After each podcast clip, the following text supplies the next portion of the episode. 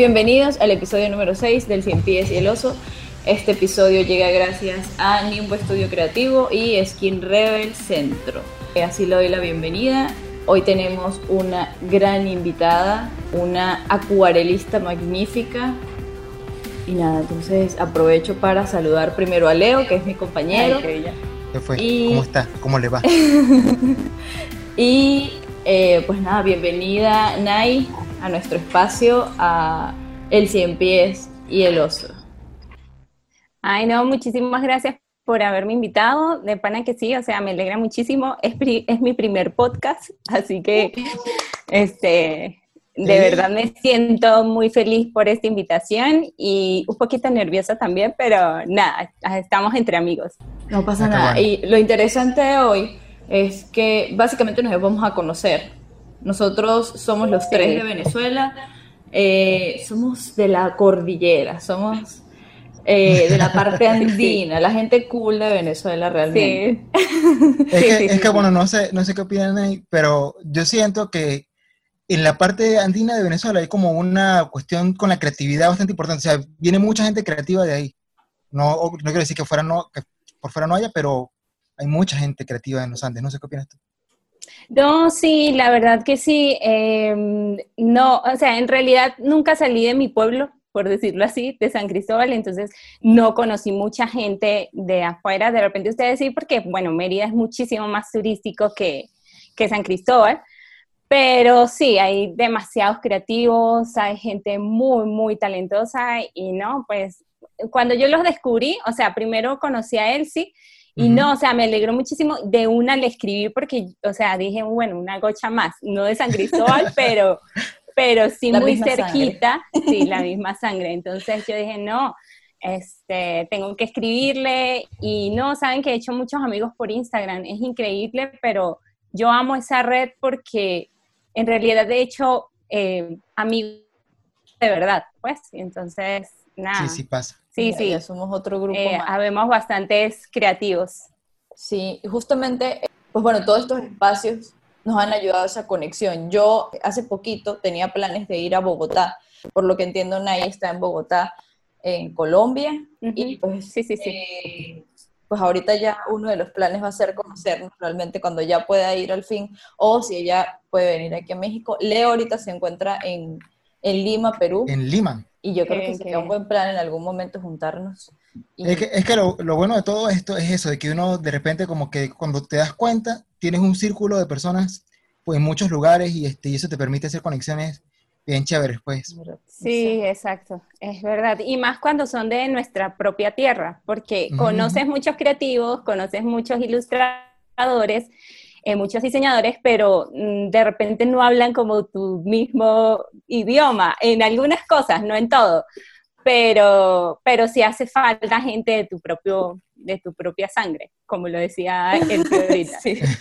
eh, y, eso pasa con los venezolanos que se encuentran afuera. O sea, como que ver otro venezolano dentro de Venezuela es como, bueno, es otra persona más, pero cuando uno se encuentra un venezolano afuera y más que le guste hacer lo mismo que hace uno y tiene las mismas pasiones, creo que la cosa está haciendo mucho más. Es diferente. Es como si ya lo conocieras.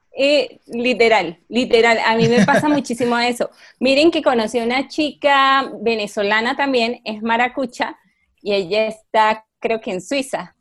Y es una locura, también es ilustradora, es arquitecta también, o sea, como yo, y y no sé, nos hicimos también amigas por Instagram y es una cosa que hablamos como si, no sé, fuésemos amigas de, de toda la vida, es súper cómico. Entonces, después, luego fue que descubrí a él, y yo dije, no, tengo que escribirle también porque... Se va a crear otra amistad. Sí, exacto, a, mí, a mí también me llama mucho la atención. Ahorita estoy este, intentando como incorporar eso a mi trabajo. O sea que este, ustedes trabajan, bueno, tú trabajas con la naturaleza. Ahorita vamos para allá. Eso, sí, ahorita vamos para allá porque hay, hay cositas que me parecen súper interesantes. Yo trato de trabajar un poquito más con, digamos, con el lado más humano. Y me llama mucho la atención de cómo en esto, en estas condiciones que nos encontramos ahorita, de, de, de estar tan esparcidos, cómo las y se generan conexiones profundas y auténticas, me parece súper loco. Literal, es cierto. Y conoces amigos que, que, sea, gente que tú nunca has visto en persona, pero que son personas que tú las tienes súper, o sea, como que piensas en mis amigos, no. está Elsie, está Gustavo y está esta otra persona que conocí por Instagram que nunca he visto, pero le tengo mucha confianza. Sí, sí, pasa muchísimo. Eh, al principio a mí me costaba porque de, repente me escribían y uno dice, mm, esta persona me está escribiendo por otra cosa. O sea, uno siente de, de, repente que no, o sea, no, no es sincera esa, eso que te escribió. Pero cuando tú empiezas a hacerlo, o sea, de este lado hacia allá, tú te das cuenta que esa persona sí lo hizo con esa Claro. Porque, o sea, de repente uno antes no interactuaba tanto con esa red y ahorita que es prácticamente tu trabajo, tú no lo haces solo porque es tu trabajo, o sea, solo, o sea, tú lo haces porque de verdad quieres conectar con esa persona, quieres colaborar con esa persona y te emocionas eh, al ver el trabajo de esa persona también. Entonces es como que esa, no sé, es, energía, es una energía buena. Claro, claro. Sí, mira, justamente en, esta pequeña sección mencionaste los dos temas que nosotros queremos justamente conversar contigo. Eh, primero quisiera que nos contaras un poquito de ti, qué estudiaste, por qué diste el paso a la acuarela y a trabajar de esto, y ya después vamos avanzando con los otros dos. Bueno, yo, yo estudié fue arquitectura, yo no estudié ilustración. Y es súper cómico porque desde chiquita dibujaba, desde chiquita, eh, pues, bueno, yo siempre cuento una anécdota que mi mamá me dice que cuando, bueno, yo soy la mayor de tres hermanas, que cuando ella este, estaba embarazada de mí, quedó embarazada, ella lo que hacía era dibujar. Entonces, es como que ella siempre me dice que es como que ella me transmitió eso. Entonces, yo desde siempre, sí, entonces yo siempre cuento eso porque yo sí creo en eso, o sea, como que sí, ella me transmitió eso y yo desde pequeña eh, dibujaba, pero en San Cristóbal em, pasa algo que como tal la carrera de diseño gráfico o artes plásticas, mm, pues no está como en una universidad pública. En San Cristóbal, bueno, por ser pueblo, solo hay dos universidades públicas, mm, bueno, tres, pero las más importantes es la ULA, eh, que creo que ustedes son de la ULA, ¿cierto? Sí. Correcto. sí, sí. Y, del, y la UNED, sí, y la UNED también. Entonces, en la UNED, eh, bueno, en la ULA de San Cristóbal no hay este, diseño, solo hay creo que comunicación, este, em, lenguas, eh, medicina, pero como tal la carrera de, de, de, arte no estaba y lo más cercano para mí era la UNED, que había arquitectura. Obviamente yo no podía pagar una universidad privada, porque eso sí me lo dijo mi mamá desde el principio, si vas a estudiar una carrera, tiene que ser en una universidad pública porque eh, yo no tengo recursos para pagarte la universidad. Y bueno, mucho menos para irme a otra ciudad a estudiar este, esta parte de, de arte. Entonces, lo que hice fue estudiar arquitectura y bueno, la carrera al principio es muy chévere porque obviamente empezamos a explotar toda esta parte de la creatividad y todas esa, esas cosas, pero ya la carrera en un cierto punto se vuelve muy técnica, ¿sí? Entonces ya uno empieza a ver estructura, eh, las matemáticas son súper importantes, eh, ya no trabajas a mano, que bueno, esa es otra cosa que a mí me encanta, hacer todo a mano. Entonces, este, ya todo es AutoCAD, computadora, y a mí me estresa un computador, o sea, son muy pocas las cosas que yo hago en un computador. O sea, yo sí todo lo puedo hacer a mano, o sea, yo soy feliz rayando y rayando, hasta las anotaciones todo lo hago a mano. Entonces, este, nada, estudié arquitectura y casi no me graduó porque me entró como esa frustración, como esa cosa de que, esto no era lo que quería estudiar y eso. Pero no, al final sí lo logré. empecé trabajando como arquitecta y luego, este, bueno, fue cuando me vine para acá y también empezó otra cosa, en la ansiedad porque no estabas en tu país. Bueno, que creo que todos pasamos por eso cuando, cuando nos vamos. Primero, Bogotá es una ciudad muy fría, al principio a mí no me gustaba. Uno viene de pueblo, o sea, yo vengo de pueblo. Y llegar a una ciudad tan grande y a la vez tan contaminada es como que, ay, te abruma. No sé, al, exactamente, al principio es súper chévere porque pues estás conociendo otro lugar y uno como que, que es la gran ciudad. Sí, exactamente, pero ya luego como que no, necesito mi casa, necesito eh, esos olores que uno, no sé, que ya uno los tiene allí, que le recuerdan cosas, eh, necesito a mi familia, necesito a mis amigos, entonces uno entra como en esa parte de ansiedad y esas, y esas cosas. Y no, empecé a trabajar acá y eh, sí, empecé a trabajar acá y duré como dos años trabajando, tres años, tres años trabajando como arquitecto y decidí renunciar. Ya soy. Porque es una cosa así como, sí, no, literal. Pero no, también gracias a mi esposo, ¿no? Porque una cosa es que, o sea, la economía, entonces. Claro, tenías ese apoyo. Sí, sí. Pero qué lindo que él te apoyó. Sí. sí, no, él siempre me apoyaba, pero siempre uno tiene ese sustico tiene uno el último paso de que ya ahora será que sí será que no y bueno él estaba yendo y eh, muy bien en su trabajo entonces bueno yo decidí renunciar y dedicarme a la ilustración. Porque cuando apenas yo llegué acá como que mi refugio fue ese como que empezar a pintar. Siempre me gustaba pintar y dibujar. Y no sé descubrí la acuarela porque la acuarela como que estaba muy de moda. Bueno ahorita está muy muy muy, de, moda. Y como que esa fue la técnica que como que me gustó y empecé a pintar y de ahí no no no, no, hay nada que ¿Eso fue hace cuánto? O sea, cuando empezaste ya con la acuarela.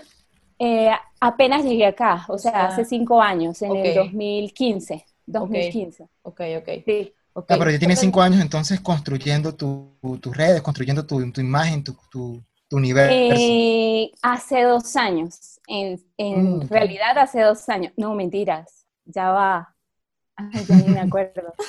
fue hace una, no, fue en marzo del año pasado, o sea, año y medio, más o menos. O sea, es poco, sí es poco. Y la verdad, el crecimiento, bueno, estábamos hablando que nosotros nos esmenuzamos los tres entre en las redes sociales, es como ahora la manera de conocer a la persona antes de conocerla. Y algo que vemos frecuente en tu trabajo es la naturaleza. Pintas bastante de botánica. Eh, nosotros sentimos, hemos hablado en varias ocasiones que la naturaleza es un punto de inspiración. No sabemos si en tu caso fue consciente de que tenías alguna conexión antes o de que esto es lo que tengo a la mano, voy a empezar a pintar eh, flores, por ejemplo.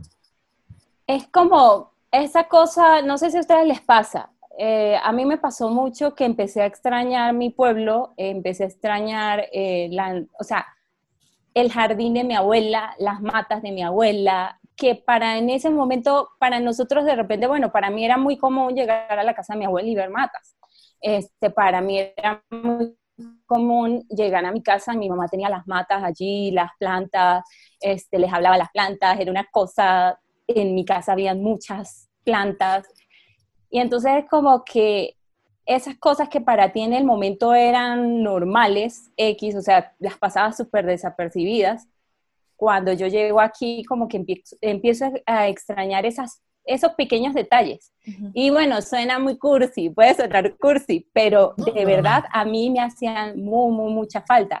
Ir a, en, en, en, San Cristóbal, hay, bueno, yo soy del pueblo, en un pueblo que se llama Palmira, pero a las afueras de Palmira, o sea, más hacia la montaña, hay un, hay un pueblito que se llama Monte Carmelo. Y yo no sé si ustedes llegaron a escuchar la Casa del Padre, que es como también un lugar turístico de San Cristóbal. Y bueno, hace mucho frío y tal. Y bueno, nosotros todos los fines de semana casi que íbamos para allá porque allá viven mis, mis tías abuelas, entonces uno se iba al, se iba al patio y se iba a correr a, bajar mandarinas, una cosa así, esas cosas que tú empiezas a extrañar. Y que se hace una conexión, porque me imagino que fue una conexión que no sabía que la tenías realmente hasta que... Que la tenía, sí, exactamente. hasta que dejaste de tenerla. Sí, miren que yo, a mí me pasó algo muy curioso, que fue que yo, bueno, yo dije, bueno, voy a dedicarme a esto, voy a empezar a pintar, porque me pareció súper chévere.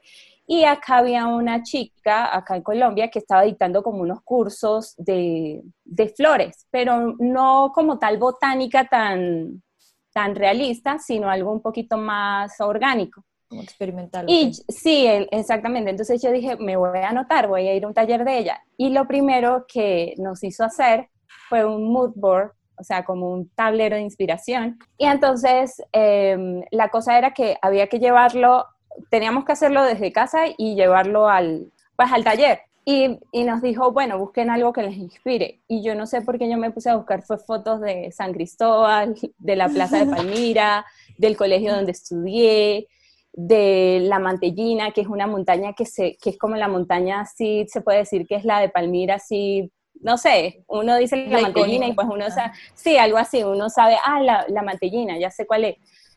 Y, y, empecé a buscar, no sé por qué, cosas de mi pueblo y de ahí yo dije, no, definitivamente eso es. Esta es mi y ella no lo sabe, pero ella fue la que sin querer me llevó a eso. Me llevó como ah, que a eso sí. Sí, sí. Abrió esa caja de Pandora ya.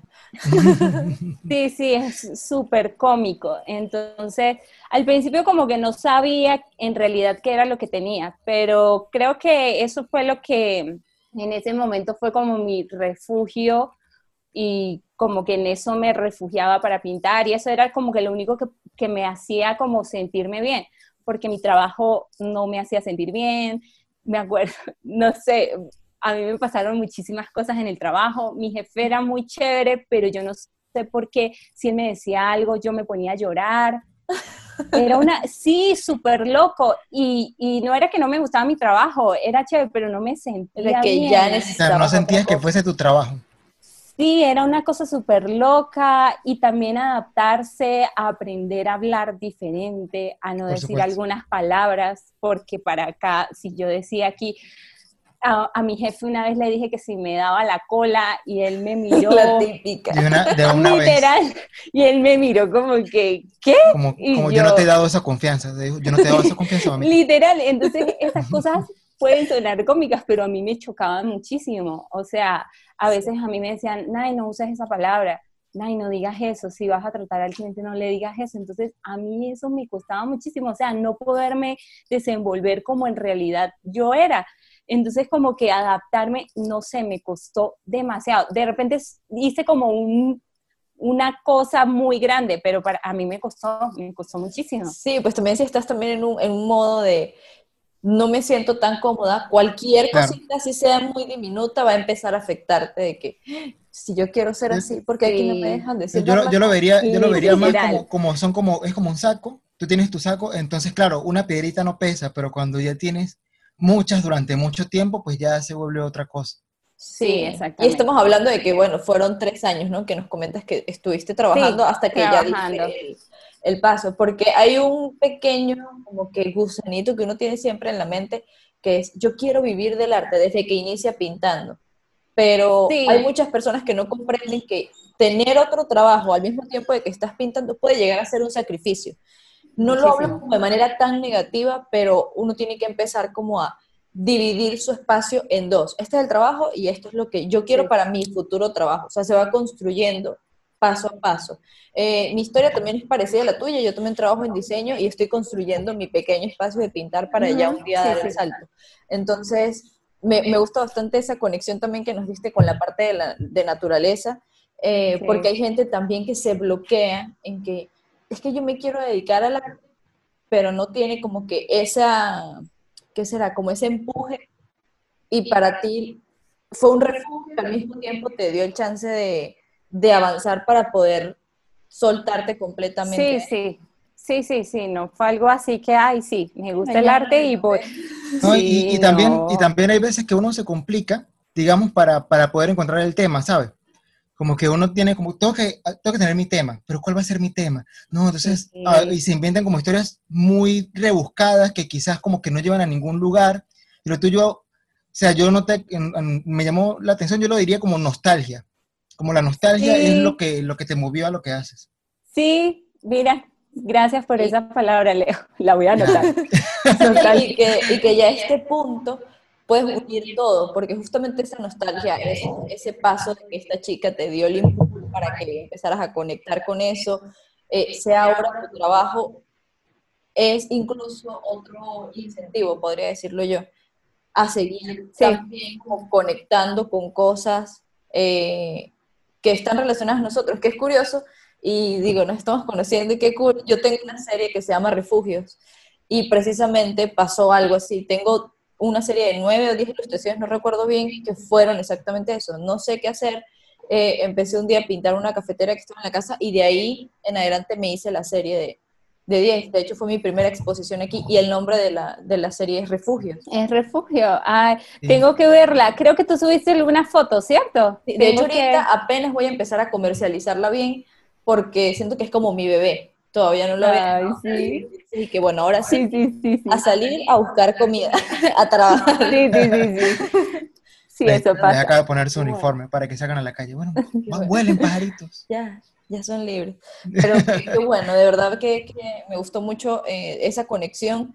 Eh, porque, por ejemplo, yo tengo esa conexión con Mérida, con el Pico Bolívar que mucha gente de Mérida la tiene, pero por ejemplo nosotros nos levantamos y el Pico Bolívar se ve desde muchas partes de, de, Mérida, o sea, la mayoría de, por ejemplo, el casco central, todo, todos lo vemos. Y era así que te levantas, abres la ventana, ahí está el Pico Bolívar. Yo he pintado muchísimo, hay canciones, por ejemplo, hay una banda venezolana que se llama Charlie Papa, eh, ellos tienen una canción que se llama La Cima, es mi canción favorita del mundo, y es como que, no sé si ellos hablan de montaña, pero cada vez que yo pienso, la he ilustrado como unas tres o cuatro veces y siempre es la montaña, y es como que, me imagino que la gente sí, sí. pico pero hay tantas maneras de, de pintarla, de, de, ilustrar eso, que sigue uno moviéndolo.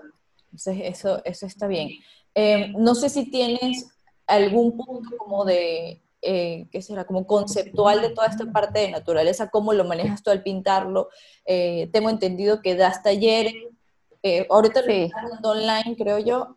Y Estaba, sí, para... lanzaste. ¿Y es justamente de botánica o es acuarela con temática de flores? O sea, me explico.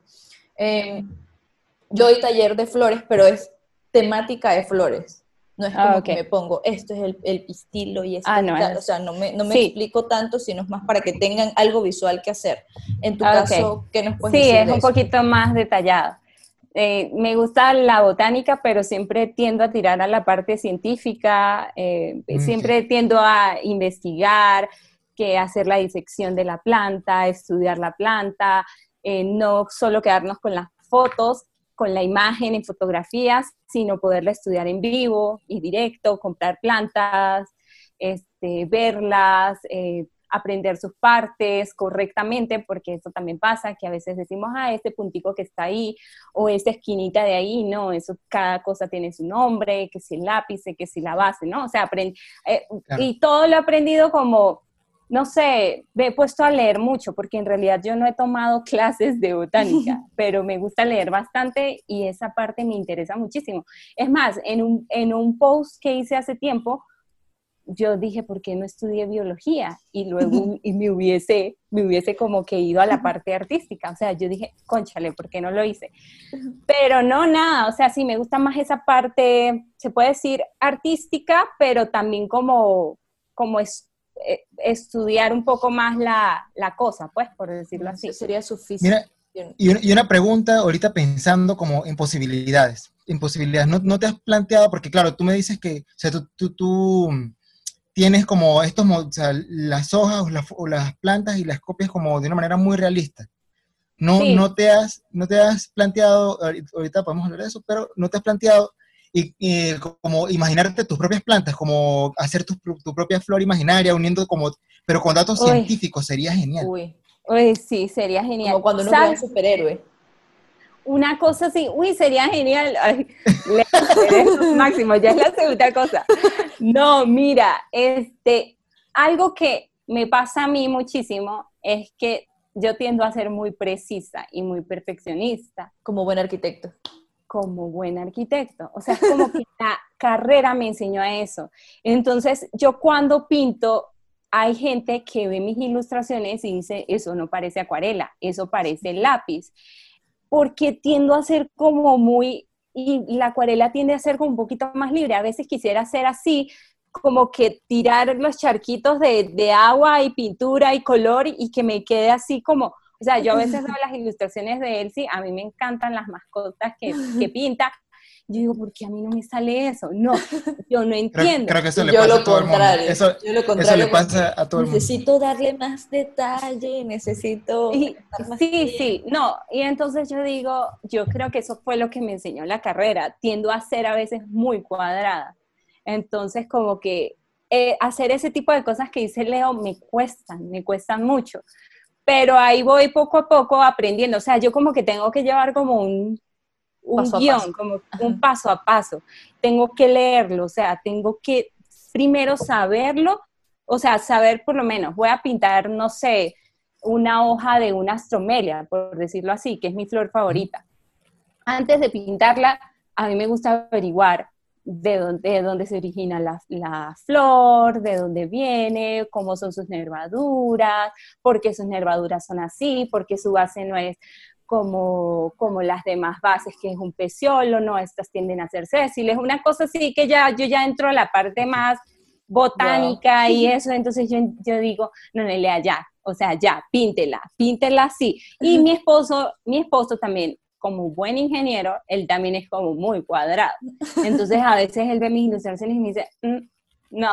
Le falta, ok. Le falta, y yo como que, no le falta. No, igual eso está bien, o sea, está bien como, digamos, como que, porque justamente decía que eso nos pasa a todos, porque todos sin importar, bueno, por ejemplo, eh, a mí sí me pasa de que yo como que suelto la mancha y yo la dejo ser. Yo cuando le enseño a las personas a usar acuarela... Yo quisiera ser así. No, yo cuando, enseño a la persona... Ah, dime, dime. No, que yo quisiera ser así, que eso ah. me encanta, o sea, como que yo veo que hay gente que pinta y saca tres líneas, o sea, como que hacen unas, y yo digo, pero ¿por qué? No, yo tengo que, primero, por lo mismo, porque como no he estudiado ilustración, entonces es como que tengo que hacerle el lápiz primero y luego pasar una capa primero. Y, o sea, no me sale así tan natural.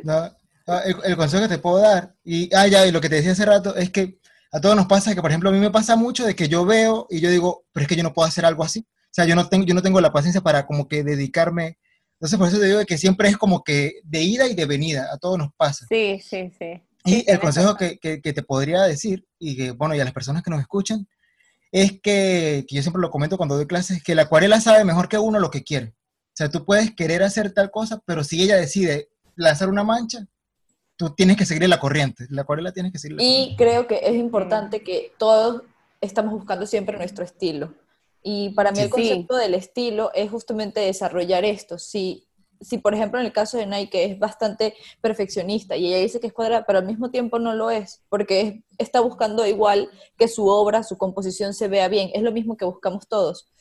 Que llegamos a ese punto con, eh, de distintas maneras, eh, no quiere decir que está bien, eh, perdón, no quiere decir que está mal la manera que lo hace la otra persona. Eso, eso va a caracterizar nuestro estilo. O sea, yo, por ejemplo, ya veo una ilustración de, Leo, o en este caso veo una ilustración de Nice, y ya voy a de Nice, perdón, otra vez de Nice. De Tranquila. Y ya sé que, que, es de cada uno, sin necesidad de que, de que alguien diga, mira, esto es de Leo, o, o en mi caso, esto es de él. Yo ya voy desarrollando por mi proceso mi estilo. Entonces creo que no nos centramos en, en, eso. Sin embargo, creo que es bueno experimentar. Por ejemplo, hacer lo contrario posiblemente Leo y yo podemos ponernos ahora un poquito más eh, detallistas en darle más tiempo y tener más paciencia. Y en tu caso, vamos a echar mancha un poquito más. igual, igual ahora es que no, no, igual el viaje es muy largo, ¿sabes? El, viaje es muy largo, uno siempre tiene que estar creando, entonces sí, pues, nos queda mucho igual, eh, hablando justamente de esto del, del, del, estilo, Leo y yo siempre hablamos mucho del color, nos encanta hablar del color es como nuestra adicción, es nuestra droga. Sí, sí, lo he escuchado. Me encantó, me encantó el, creo que fue el anterior que hablaron de pigmentos, de, de pigmentos ah, naturales. Yo dije, ah", o sea, me encantó, me encantó ese, ese episodio. Y es un tema que uno podría alargarse mucho si eh, que nos profundizamos más. Bueno, tú ahora en esta parte de la botánica creo que puedes sacarle mucho provecho a eso porque pues, bueno, las plantas y tengo ahorita un texto que yo lo leo normalmente, o bueno, lo, lo, estudio cuando estoy dando mis talleres de color, justamente el color en la naturaleza. Lo voy a leer para que no se pierda nada y podamos eh, pues dar nuestra opinión cada uno. Eh, dice, muchos expertos en el color están de acuerdo con que eh, la combinación de lo que se refiere a combinación de colores, la naturaleza siempre lo hace bien. A Leo y a mí nos pasó algo pues bastante curioso, que luego de ver nuestra primera clase, de color, ya empiezas a ver el mundo diferente. Y, por ejemplo, si hablamos del círculo cromático y de colores complementarios, que estamos hablando que es uno que se encuentra frente al otro, en el caso, por ejemplo, de la rosa, vamos a suponer que es lo más común en una flor, tenemos el rojo y el verde ahí. o sea, no hay alguien que está modificando eso, que es un acto pues ya de la naturaleza pero que cuando ya sabes cosas del color es como, ¡Ah! aquí hay complementarios, naranja y así, qué como, ¡Ah! aquí está. Entonces, no sé si en algún momento has pensado en lo perfecta que es la naturaleza, justamente en el color, si te diste cuenta en cierto, o sea, si tienes una anécdota perfecta para, para eso, o no sé qué podrías platicarnos con respecto al color y qué tan importante es para ti en esto de naturaleza y acuarela al mismo tiempo. A mí me pasa algo muy curioso y siempre lo digo en las clases, cuando doy clases, ahorita no estoy dando, pero es como los difuminados que a veces en las flores se crean, como los degradados de color. Yo digo, o sea, salió del mismo lugar, ¿cómo? O sea, a mí me gustan mucho las astromelias, no sé si saben que la flor es... Entonces, o sea, los colores que da, que son súper vivos, pueden ser amarillos, rojos, rosados, violetas, naranjas. A la vez las pequitas que le salen, que son como marrones, como vino tinto. Y a la vez a veces los pétalos no son de un solo color, sino que de repente crean dos, dos colores. De repente empiezan con blanco, terminan en amarillo y luego el rosa en todo el borde yo digo, Dios, o sea, definitivamente la naturaleza. Sí, hecho con acuarela. Y no, y con acuarela es, con esta, eso es lo que me gusta de la acuarela, algo que no puedes hacer con el óleo o con el acrílico, esa, esos degradados tan finos que se crean. Entonces yo digo, no, o sea, wow, eso, o sea, no sé por qué, pero esa, esos degradados a mí me llaman muchísimo, muchísimo la atención. Es cuando uno dice, ahí está la inspiración, porque realmente tú lo ves, yo quiero hacer esto en acuarela. Si la naturaleza lo hizo, sí, porque claro, hay procesos y, sí, claro. que hacen eso. Yo también pienso, por ejemplo, que nosotros, trabajando con acuarela, trabajando con agua, justamente, ya es parte de algo natural. Por eso eh, me imagino también en el caso de Leo, la acuarela hace lo que quiere, justamente lo que decía ahorita. Y a mí también me pasa cuando explico, por ejemplo, yo pinto muchas frutas. Eh, no hay un punto de la naturaleza en una fruta que hay una línea que divide un color del otro. Y en la acuarela eso se puede hacer tal cual como en la naturaleza, pueden mezclar esos dos colores, pero es precisamente porque estamos trabajando con agua. Y el agua sola es la que está haciendo como esa, sí, en realidad. Sí, cierto. Es súper chévere. Es, es mágico, o sea, es muy, muy, muy chévere. Es que en realidad nuestras manos, o sea, son como el instrumento, pero la acuarela es la que lo hace prácticamente todo. Claro, es, es eh, y ahorita me, me, llamó la atención que comentaste, por ejemplo, eso, el, el, el óleo lo que sea, porque el óleo, digamos, como que puede ser más rígido, pero la acuarela es muy fluida, es un ente vivo. Exactamente, sí, literal. y a ver, algo más que quería eh, agregar con respecto a la naturaleza, no sé si tienes alguna obra eh, en especial que, que, incluya naturaleza, que te guste.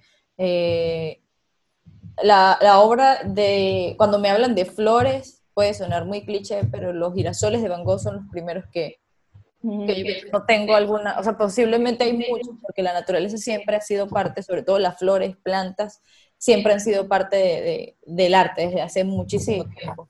Entonces no sé si tienes alguna obra que te guste o algún artista que, que utilice la naturaleza como referencia.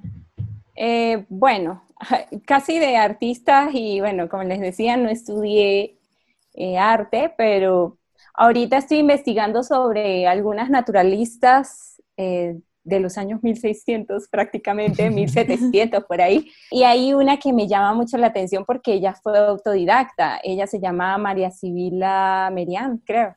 Sí, creo que se llama así.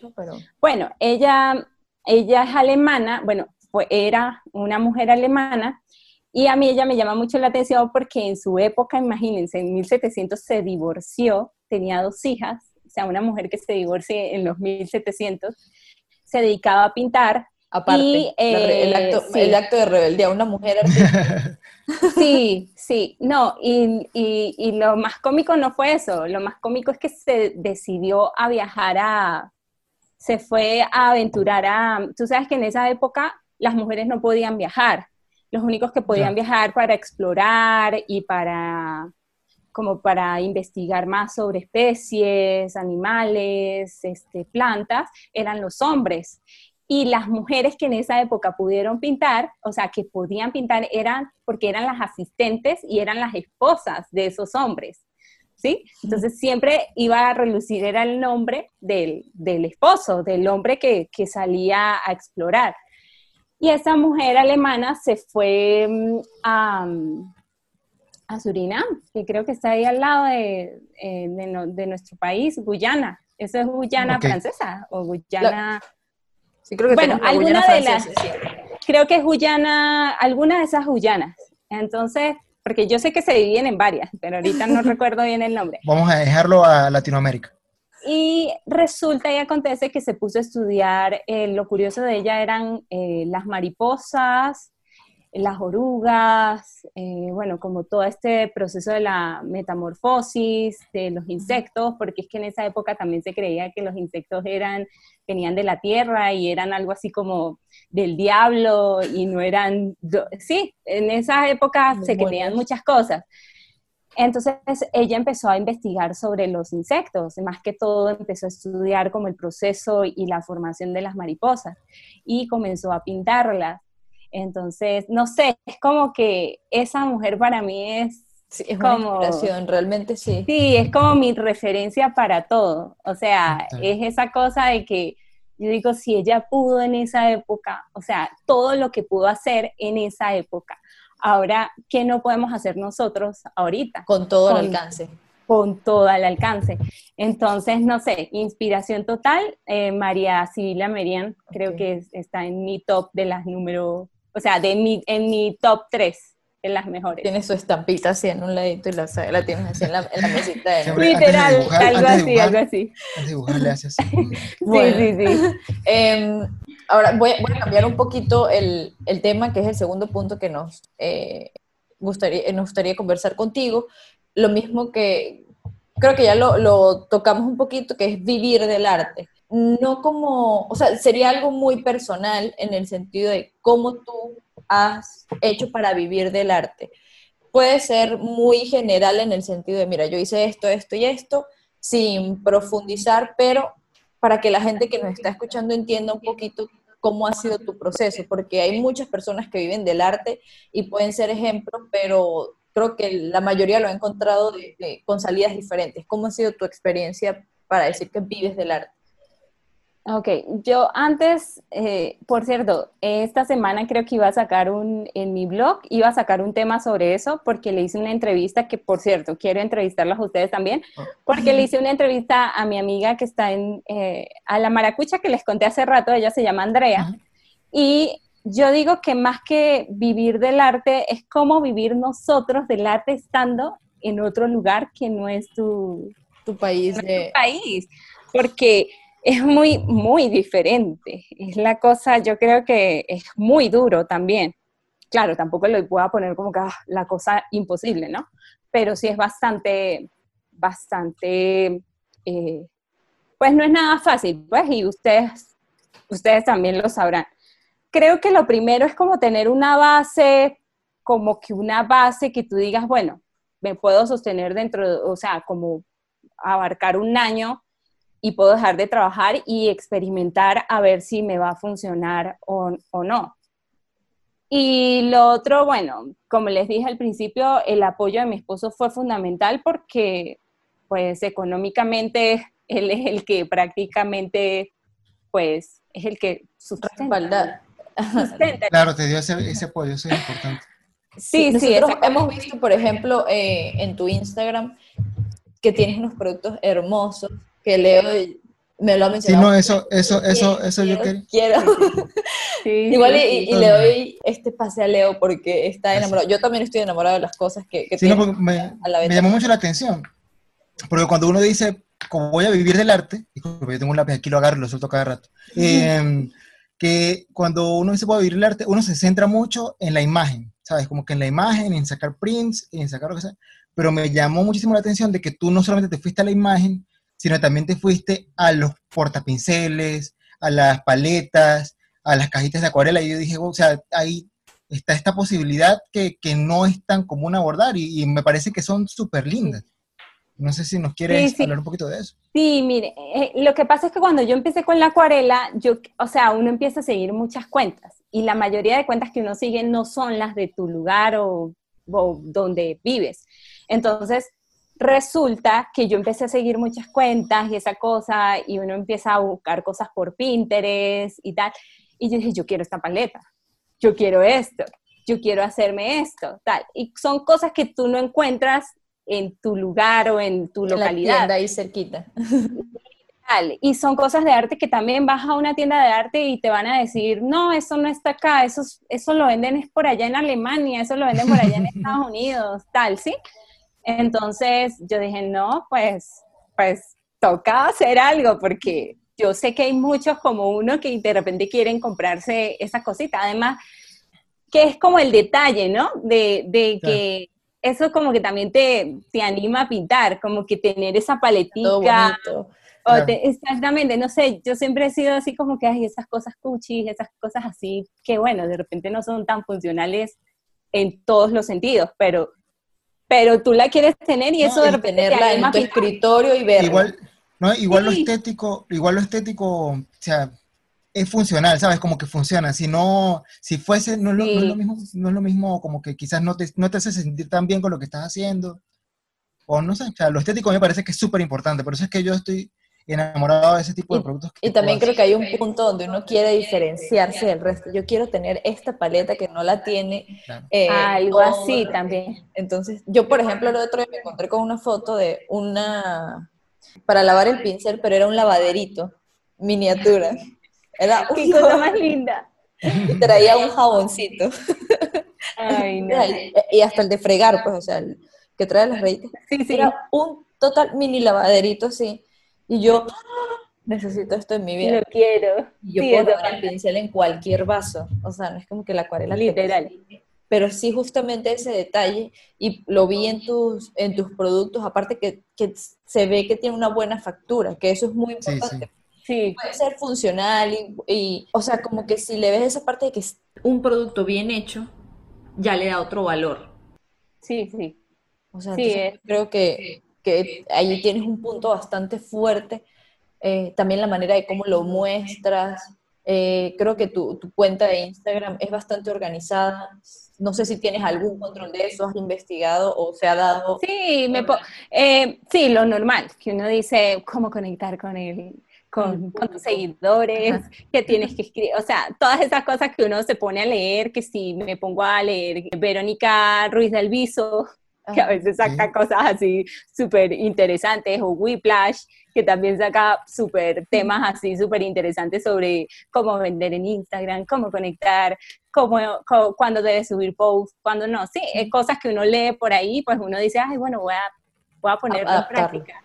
Voy a Y adaptar. aparte, y aparte, por ejemplo, en tu caso, me llama también la atención de que eso, o sea, tienes una red que, que es grande, em, pero el trato con, con las personas se ve que es muy, o sea, se ve que las personas que te siguen, te siguen porque te sienten muy personal, Sí, ¿sabes? Sí, Este, no, sí, sí, eh, sí, me pasa- sí me que exactamente lo se mismo. ve que tienes un feeling con, con la gente.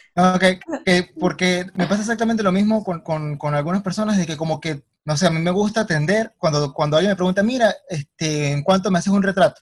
Y yo, mira, este, te lo hago, o sea, como que la trato como si fuese mi amigo, mira, te lo hago así, sí, también sí. ten- tengo estos papeles, como que, ¿sabes? Como que, le- ah, gracias. Sí, uno queda como que, mm, bueno, Y por ejemplo, eh, Se de lo que llevas, es lo que pienso, ¿será que se molestó?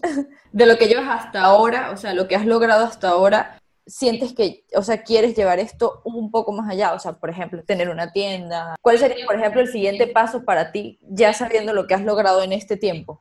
Ay, son muchas. ¿Qué, qué?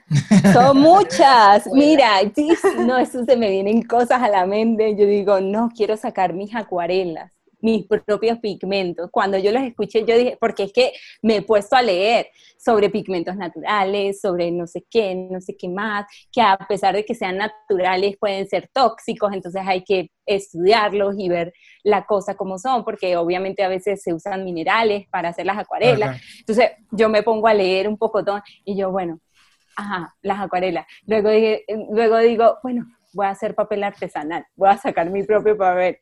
Luego digo, ay, quiero sacar mis propios pinceles.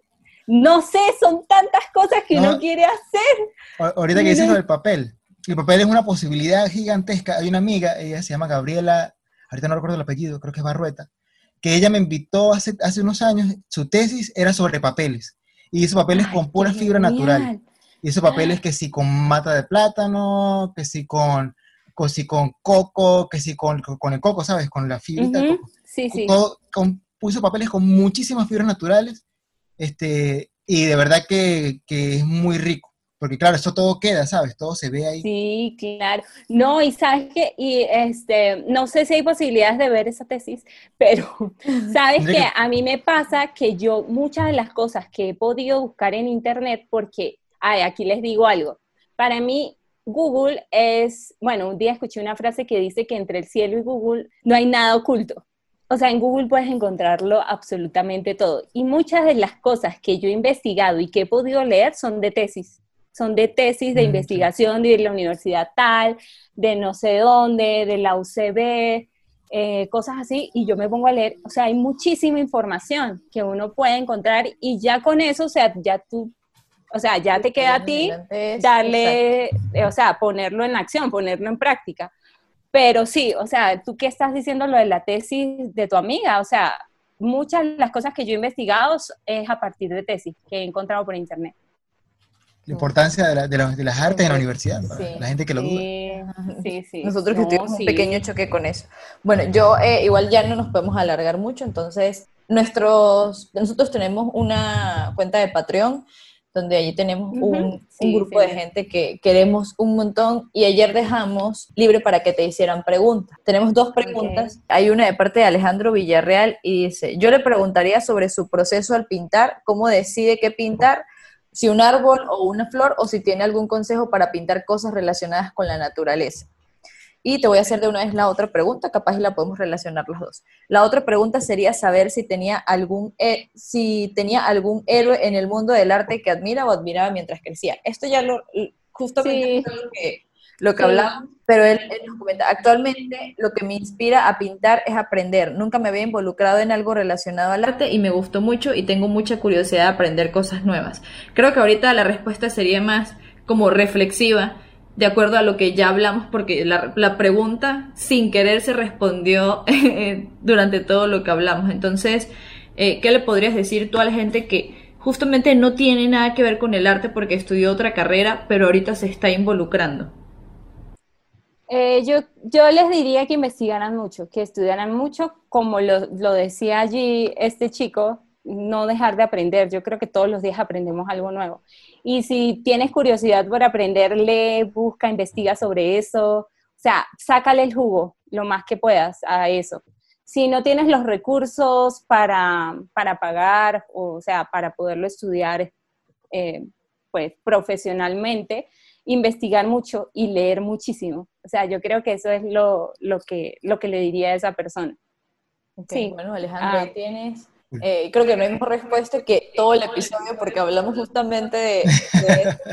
Y este es un, es un gran consejo. Realmente es muy valioso porque no todo el mundo tiene el hábito de leer. Me incluyo en eso, apenas estoy como que ya esforzándome porque me cuesta en realidad un poco eso. Sí, sí, yo creo que a mí también me cuesta mucho leer.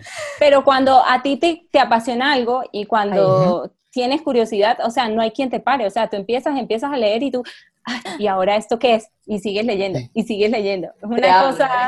Ahorita estoy leyendo que siento que me está hablando a mí, que a veces dice cosas que siento que me regaña y todo, y que vamos a ver qué tiene para decirme hoy. Sí, sí, sí, Pero bueno. Justamente iba, iba, a contar eso, lo que tú comentas, de que la pasión al final es lo que nos, lo que nos hace querer, pues todos tenemos dificultades de, de ver, pero... Bueno, eh, voy a hacerte la pregunta del, del, episodio que ya se va a volver como una tradición. Eh, tengo que preguntarte cuál es tu sonido favorito.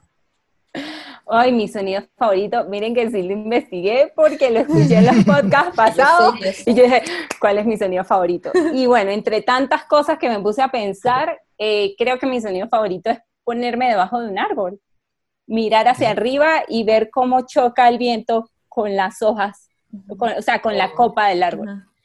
¿Por qué? ¿Por qué me pasaba eso? Porque resulta que Bogotá es una ciudad oh, demasiado escandalosa. O sea, para mí es uy, tantos pitos, tantas, tantos carros, tanta bulla. Y cuando salía a caminar así para el parque, que es pues lo más verde que puedo encontrar acá en la ciudad, eh, eso era lo que hacía. Y o ponía el celular para grabar, yo dije, voy a grabar una historia para ponerla ahorita más tarde en Instagram.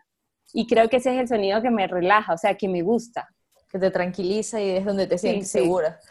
Qué bueno, qué bueno. Em, siempre tenemos alguna recomendación. Yo ya llevo dos, episodios donde no recomiendo nada, no hago mi tarea, pero no sé si tienes alguna recomendación, algún, puede ser una cuenta de Instagram, puede ser un libro, una canción, una serie, algo que quieras recomendar. Sí, eh, bueno, yo les voy a recomendar un podcast que me gusta mucho, no tiene nada que ver con ilustración, no tiene nada que ver con diseño, pero de repente les gusta, es un podcast venezolano, es de una pareja em, que se llama Gabriel, Gabriel Torreyes, él es un escritor, y Maya Ocando, no sé si los conocen. Sí, sí, eh, no sé, eh, creo que se llama No sé, dime tú, el podcast. Sí, no, lo he escuchado, eh, es demasiado bueno, tienen que escucharlo. Me parece un poco diferente y distinto a los que, a todos los podcasts venezolanos que conocemos porque a veces me parece como un poquito así como repetitivo de que, repetitivo de que todos mismos, entre ellos, todos se entrevistan, todos como que el mismo invitado. Claro, es como una ruleta. Sí. Pero a mí me gusta mucho este podcast, hablan de todo, eso sí. Eh, me gusta porque hablan de farándula, hablan de cine, hablan de, no sé, películas, eh, cultura. Es muy bueno, interesante. También tienen una cuenta en Patreon entonces, de pronto sería chévere que lo escucharan. Eh, y bueno, es como una cosa que uno se pone a escuchar mientras pinta, te ríes un rato, o sea, no tiene, es algo súper X, pero es información que, que, te, que, te, entretiene. Sí, y quizás, y quizás sin querer hasta aprendes algo diferente. Sí, sí, este, sí. Eh, una cuenta de Instagram eh, sí les voy a recomendar una cuenta de una ilustradora, ella es turca, es como mi ilustradora ahorita del momento. Tengo que buscarla porque no recuerdo el nombre, pero es una, una crack, o sea, es una top en la ilustración botánica que yo digo, Dios mío, o sea, el talento que, tiene. No, y el talento que tiene esa mujer es, es increíble, increíble. Entonces yo les voy a pasar la, cuenta para que también la coloquen allí. seguro, ahí en, los en la descripción, la cosa, siempre digo los comentarios en la este, descripción. Leo, ¿tienes alguna recomendación? Claro que sí, yo tengo mi recomendación. Ahorita todo este tema de, de, o sea, generalmente las recomendaciones son random, pero todo este tema me hizo pensar mucho. No sé si ustedes han visto la película Your Name. Está en Netflix. la he mencionado también. pero, pero, pero, más que Your Name, es el director se llama Makoto Shinkai. Entonces, para que vean el arte de Makoto Shinkai, que es muy bueno. Y aparte, todo este, él tiene toda esta cuestión con la naturaleza y tal. Es bellísimo. La verdad que ahorita te lo puedo enviar cuando terminemos el episodio, te, te, paso para que veas cómo él trabaja en los espacios. Y también vamos a poner ese link en la descripción. Entonces, pues bueno, yo creo que ya terminamos este bello episodio. Me encantó, de verdad que estoy ya ansiosa, que quiero, que salga mañana mismo. Eh, y bueno, darte las gracias por aceptar nuestra invitación y ser tan chévere, ser de, San Cristóbal y de los Andes.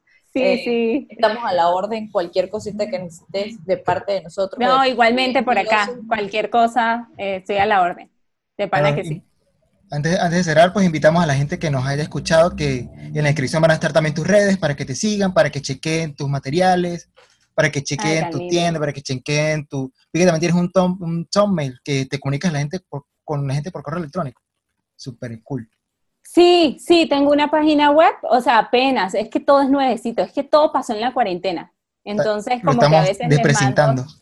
Sí, sí, como que a veces les mando eh, las noticias y las cosas así como para que se enteren. Sí, porque como ustedes hablaban la otra vez, o sea, Instagram puede que en cualquier momento cierre y uno dice, todo mi trabajo se fue allí. Me dejó en la calle.